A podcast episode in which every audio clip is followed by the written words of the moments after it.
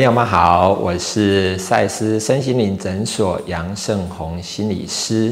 除了在赛斯身心灵诊所提供咨商服务以外，另外我在 Doctor s u Online 平台上也提供视讯的咨询服务。我个人主要的专长是在呃协助大家呃排解跟处理情绪上的困扰。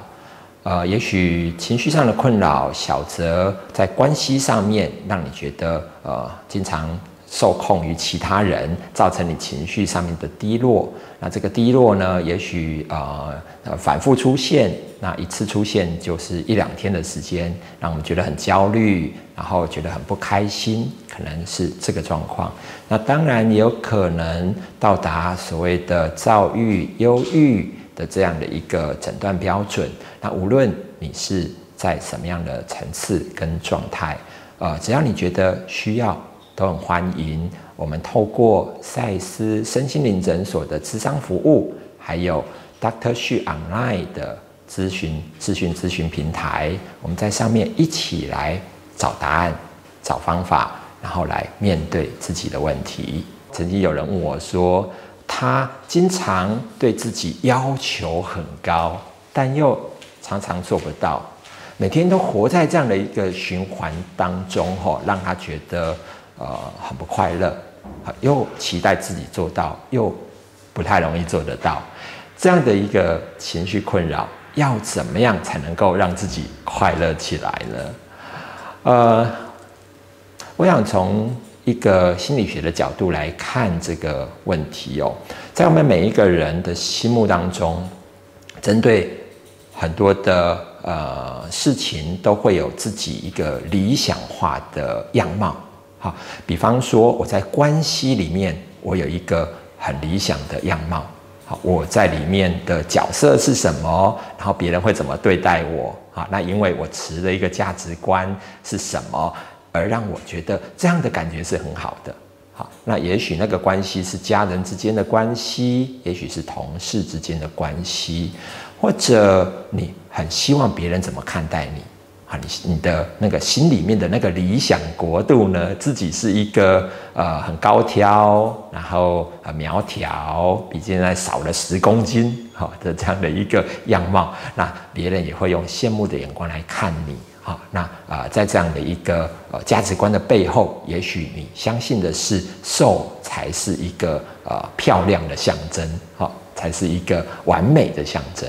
所以，我们心里面其实有针对很多很多的呃事情也好，哈，自我的期许也好，会有所谓我把它称为叫做理想国度的自己，哈，在那个理想国度里面呢，好像我们呃很希望能够达到那个目标。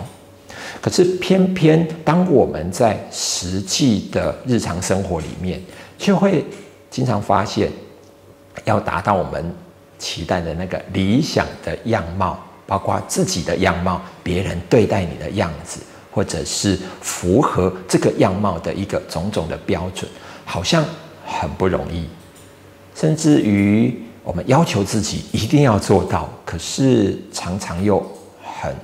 很难，很不容易做到啊。那呃，很简单的一个例子，比方说，呃，有些人呃会觉得自己太胖，然后要减肥啊。那理想的样貌呢，就是我呃走路有风啊，然后这个呃走路很很很这个呃轻盈。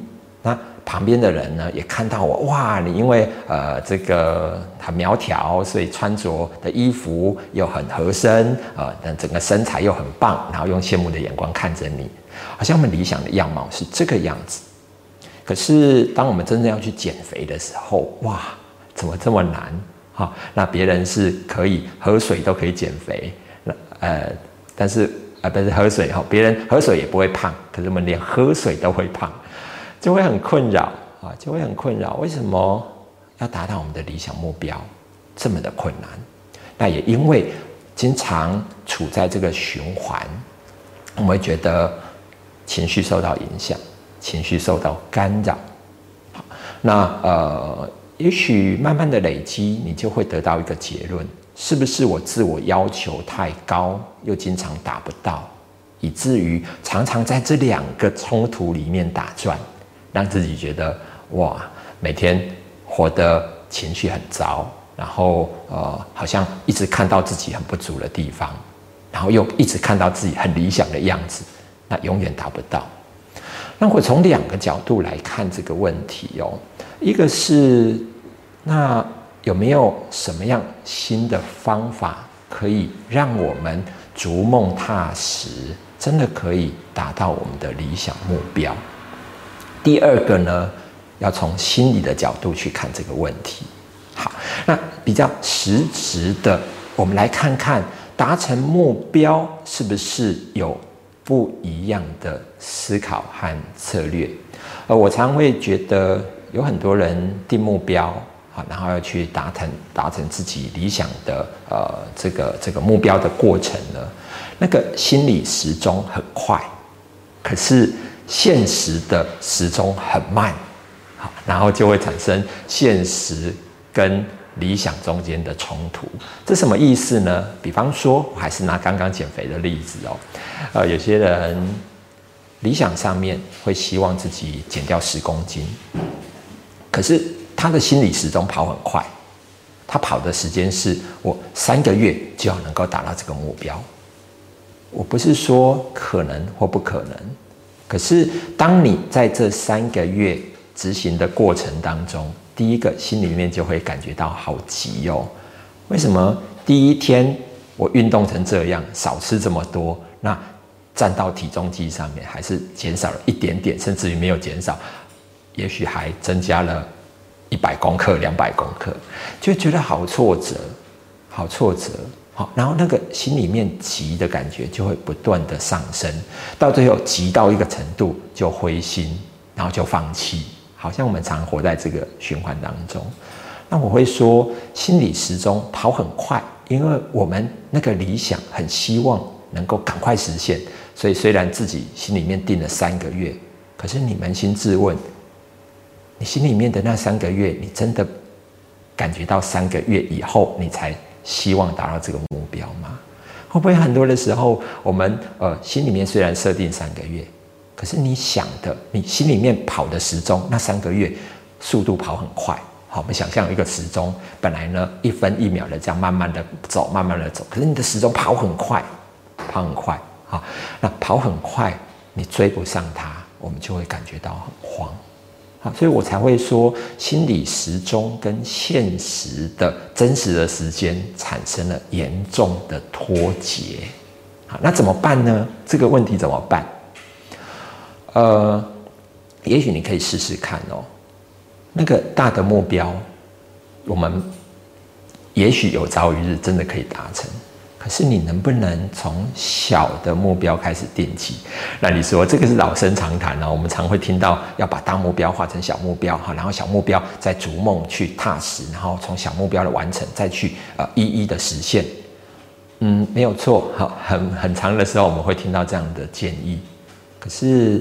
你也别忘了，我刚刚有一个很重要的提醒，那个心理时钟哦，不要，呃，虽然你定了小目标，可是你那个心理时钟还是跑很快。好，那如果你发现你的心理时钟跑很快的时候，你可能需要先让自己静下来，然后做个深呼吸，做个正念的冥想，好，让你的那个心理时钟慢下来，这是很重要的。好，那小目标逐梦去踏实，然后定出小目标去完成的时候，也许你三个月要减十公斤，好吧？那我就定呃，把它化整为零啊。你多久要达到什么样目标？那这样子画下来，也要问自己一个问题：合理吗？合理吗？你定这个目标合理吗？好，合理从两个角度哦，可以做到或者不能做到。好那可以做到，不能做到的意思是，嗯，会不会虽然你定了小目标，可是你告诉自己说，我本来从一个不爱运动的人，我变成一天要运动两个小时，你真的可以做到吗？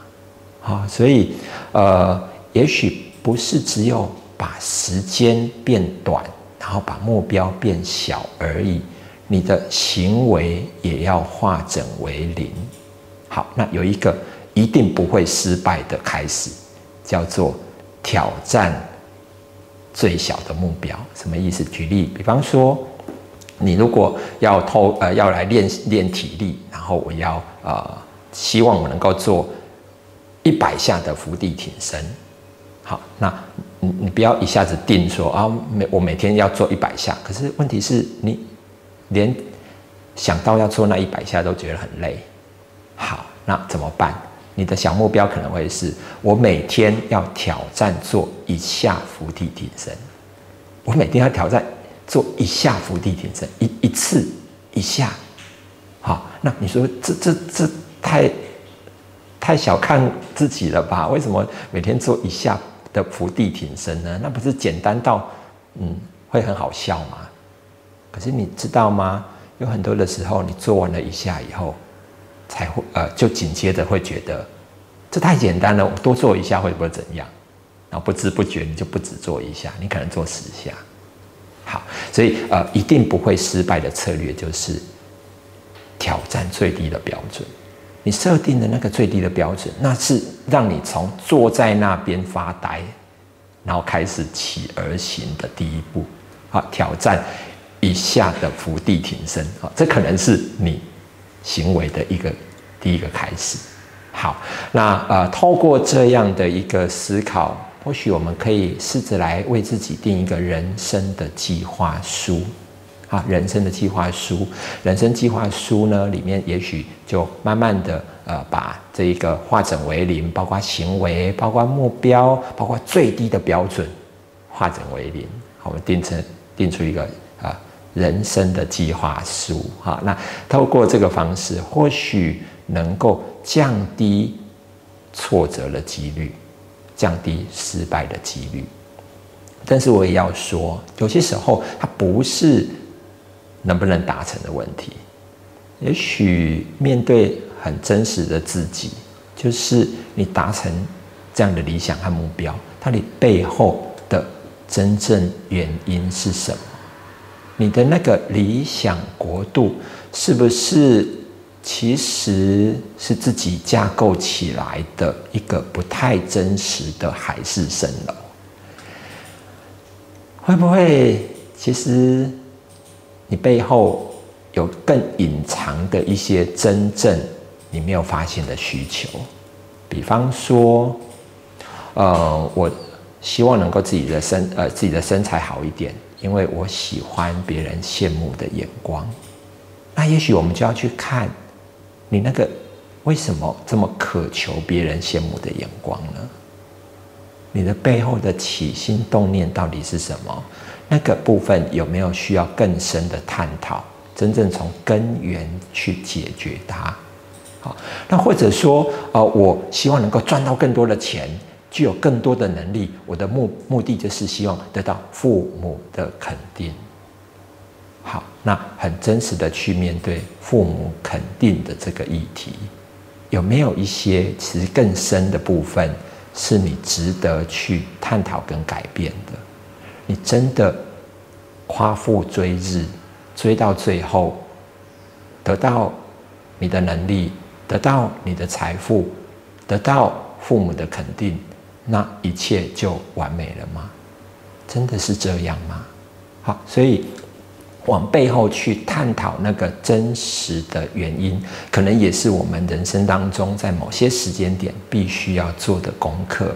有一个剧作家叫做萧伯纳，他讲过一个很发人深省的一句话，他说：“人生有两个悲剧，一个悲剧呢就是得到你想要的，另外一个悲剧呢。”就是得不到你想要的，为什么得不到你想要？这个可以理解是一个悲剧。可是得到你想要的，为什么也是悲剧？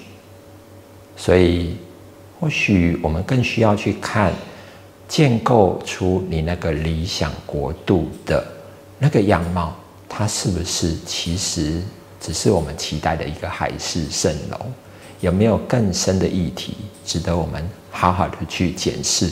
跟面对真实的自己，今天跟大家分享这个议题，希望能够带给大家一些新的看见跟思考。谢谢。